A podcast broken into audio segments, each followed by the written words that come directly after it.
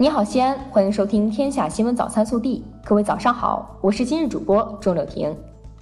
今天是二零一九年七月二十四号，星期三，农历六月廿二。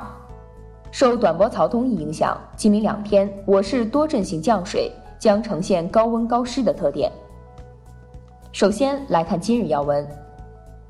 中国共产党中央委员会、中华人民共和国全国人民代表大会常务委员会、中华人民共和国国务院、中国人民政治协商会议全国委员会沉痛宣告：中国共产党的优秀党员、久经考验的忠诚的共产主义战士、杰出的无产阶级革命家、政治家、党和国家的卓越领导人、中国共产党第十二届中央政治局委员、中央书记处书记。第十三届、十四届、十五届中央政治局常委、国务院原总理，第九届全国人民代表大会常务委员会委员长李鹏同志因病医治无效，于二零一九年七月二十二号二十三时十一分在北京逝世，享年九十一岁。本地新闻，七月二十三号。市委中心组举行集体学习会，邀请三秦楷模先进集体试机报告团成员做报告。市人大常委会主任胡润泽，市政协主席岳华峰出席。市委副书记、市长、市委主题教育领导小组第一副组长李明远主持并讲话。二十三号，市政府新闻办举行新闻发布会，介绍。目前，市本级财政承担的三十七项重点市政工程累计完成工程投资三点一八亿元，占年度任务的百分之五十点五。截至二零一九年六月底，全市新建绿道一百九十点九公里，城区累计建成鲜花大道三十七条。二十三号，二零一九年陕西高考录取进入第十九天，记者从省教育考试院获悉。本科一批录取正在进行，省教育考试院提醒考生，考生们将陆续接到省招办发出的本科一批录取短信，短信号码为幺零六三九零零零。记者二十三号从国家统计局西安调查队获悉，上半年西安居民消费价格水平保持温和上涨态势，同比上涨百分之二点四，涨幅较上年同期扩大零点五个百分点。上半年，西安 CPI 涨幅在十五个副省级城市中居第十位。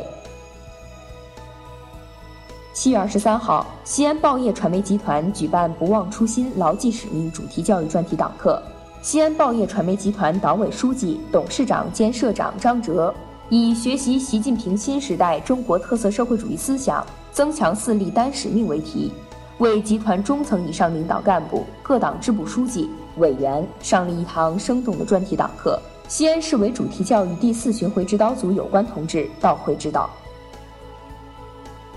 日前，西安市人社局、市财政局联合出台《公益性岗位开发管理办法》，对三类公益性岗位、十一类公益性岗位对象等进行了明确。二十三号，西安市二零一九美丽村庄共同缔造现场观摩会召开。西安今年目标是创建一百零五个美丽村庄。记者二十三号从西安咸阳国际机场获悉，由首都航空独家直飞的新航线里斯本、西安、北京航线将于八月三十号通航。尚德路全段道路改造项目以及幸福林带 PPP 项目建设项目万寿路管廊出陷阱工程将于近期实施。西安市公安局交通管理局提醒：施工围挡期间过往车辆按照交通标志、标线指示通行，或自行提前择路绕行。第二十九届全国图书交易博览会即将在西安开幕。作为本届书博会的重要活动之一，本届书博会执委会将为广大读者发放八万张总价值四百万元的惠民购书券。从七月二十三号起，全省公安交管部门统一将机动车注册登记现场自选号牌时长设置为三分钟，以便群众在办理车牌时有充足的时间完成选号操作。二十二号上午，汉中石门水库大坝枢纽开启一个大坑口泄洪，下游河道水位上涨。汉中消防一天内接到五起人员被困警情，成功施救十一人。暖新闻：西安十岁女孩欧雪茹去年被确诊患有右股骨尤纹式肉瘤，已花费近四十万。近日，她在病床上绣自己的画像。他说：“绣画像一方面想要自己坚强战胜病魔，另一方面绣好后要留给爸爸妈妈。”这样自己走后，他们也好有个念想。孩子母亲表示，不管多艰难，都会坚持把孩子病看好。国内新闻：二十三号，华春莹回应美涉港言论表示，目前发展的事态绝不是什么言论和集会自由的问题，而是极端违法暴力行为的问题。奉劝美国趁早收回他们在香港伸出的黑手。中央纪委国家监委二十三号通报，二零一九年上半年，全国纪检监察机关共接受信访举报一百六十点九万件次，立案三十一点五万件，处分二十五点四万人，包括省部级干部二十人，厅局级干部零点二万人。记者二十三号从教育部获悉，二零一九年计划遴选建设三千所足球特色幼儿园。尊重规律，以游戏兴趣为主，引导各类幼儿园广泛开展幼儿足球活动。今年上半年，全国跨境电商零售进口商品清单达二点二亿份，货值四百五十六点五亿元，同比分别增长百分之二十点九和百分之二十四点三，远远高于同期全国货物贸易进口百分之一点四的增幅。近日，中国主要城市交通分析报告出炉，公布二零一九年中国十大拥堵城市，前三位分别是重庆市、哈尔滨市、北京市。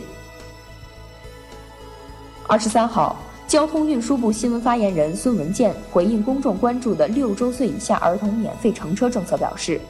儿童的乘车优惠政策只适用于长途客运和农村客运，不适用于公交、地铁、民航、铁路。海关总署二十三号通报，中国海关与新加坡海关等部门联手开展跨国打击行动，摧毁了一个走私象牙等濒危物种及其制品国际犯罪团伙，抓获十二名犯罪嫌疑人，截获八点八吨走私象牙。记者二十三号晚从四川省内江市教育局获悉，内江三十九名学生在研学返程途中出现疑似食物中毒症状，被就近送到医院治疗。目前已有三名学生出院，其余学生症状稳定，正在医院留观治疗。日前，游客王女士在广西阳朔新平龙井河漂流景区发现，女浴室竟然装有三个摄像头。十六名女游客认为被侵犯隐私，报警。当地警方调解后，景区道歉并给予五倍门票赔偿。截至二十三号收盘，二十五只科创板股票有四只上涨，二十一只下跌，且多数跌逾百分之十。科创板股票总成交额二百二十八亿，较前一日的四百八十五亿元锐减百分之五十三。